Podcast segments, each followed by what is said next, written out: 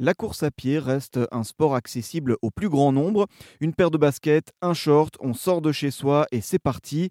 C'est ce qui a en partie séduit Bastien Augusto, 23 ans, champion de cross-country. Il a remporté la médaille d'or par équipe lors des derniers championnats d'Europe de cross qui se sont déroulés en décembre dernier.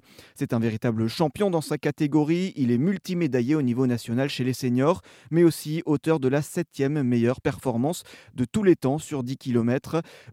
Est l'un des meilleurs demi-fondeurs français. Il partage avec nous son quotidien d'athlète et sa routine d'entraînement et il insiste sur l'importance de l'échauffement. Alors nous, en course à pied, c'est vraiment un bon footing d'échauffement entre 25 et 30 minutes suivant, les disciplines qu'on pratique et avec après une petite série de, de gammes, euh, montée de genoux, talons-fesses, des choses comme ça. Et après, euh, quelques lignes droites où on fait bien chauffer le cœur avant de partir sur notre séance d'entraînement euh, plus, plus rythmée et plus dynamique. L'importance de l'échauffement. Est-ce que vous, vous avez justement un petit rituel, euh, quelque chose qui, que vous faites avant chaque course, chaque compétition et qui peut un peu vous, vous, vous rassurer, vous donner du punch? Non, pas spécialement. Alors après, c'est vraiment l'entraînement.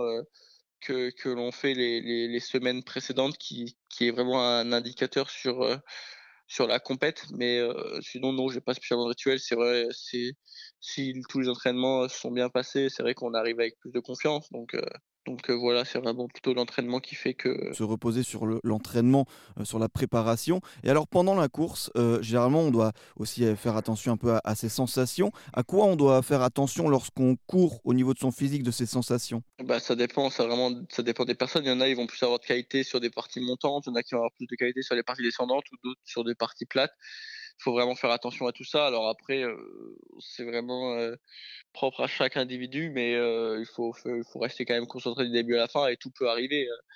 Même sur un dernier 100 mètres, tout peut, tout peut se passer.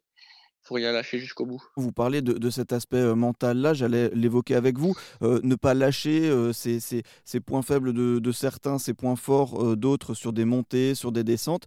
On parle du physique, mais le mental en, course à pied, en cross-country, c'est aussi important à travailler, à préparer. Bah, oui, le, mental, c'est quand même quasiment 80% de, de, la victoire. Enfin, si on n'a pas de mental sur ce genre de, de discipline, c'est pas possible c'est tellement dur du début à la fin que, que si on n'a pas de mental, on ne peut pas y arriver, c'est pas possible. Donc ça fait partie euh, de tout. Après, euh, quand on fait de la course à pied à haut niveau, euh, on a tous une part de mental parce que c'est tellement dur au quotidien. on s'entraîne deux fois par jour, on va s'entraîner même s'il pleut, même s'il fait froid. Euh, donc euh, c'est tellement dur au quotidien que tout athlète de haut niveau a forcément du mental, mais il y en a d'autres qui en ont plus que d'autres et du coup des fois ça fait la différence. Mmh. Et justement vous, comment vous, vous le préparez, vous l'entraînez ce, ce mental? Bah, il n'y a pas spécialement de façon de l'entraîner. Après, c'est vraiment aux entraînements. Si on arrive à se faire mal à l'entraînement, on arrivera à se faire mal en compétition. Après, il y en a qui préfèrent rester dans le confort à l'entraînement, mais euh, et mais bon, moi, je suis plus dans le genre à vouloir me faire mal à l'entraînement et comme ça, j'arrive à me faire mal en compétition et et ça marche donc donc voilà. Mmh. Quand on dit se, faire mal, c'est repousser un peu ses, limites, entrer dans, dans, cette zone d'inconfort qui va nous, nous pousser à, aller voir plus loin, de, pousser nos objectifs.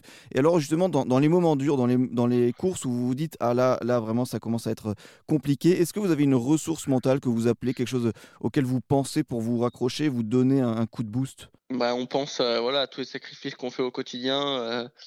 Parce que c'est vrai que tous les athlètes, ils n'ont pas notre, notre, notre rythme de vie. Nous, on s'inflige quand même un, un, rythme de vie assez dur avec les entraînements deux fois par jour. On fait attention à ce qu'on mange, à ce qu'on fait au quotidien. Donc du coup, on pense aussi à tous les sacrifices qu'on fait au quotidien, aux entraînements, tous les entraînements qu'on a passés et qui sont bien passés. Donc ça nous aide aussi à, à continuer. Donc voilà. Autre aspect important pour lui, écouter son corps, puisque dans le sport, l'essentiel reste de prendre du plaisir.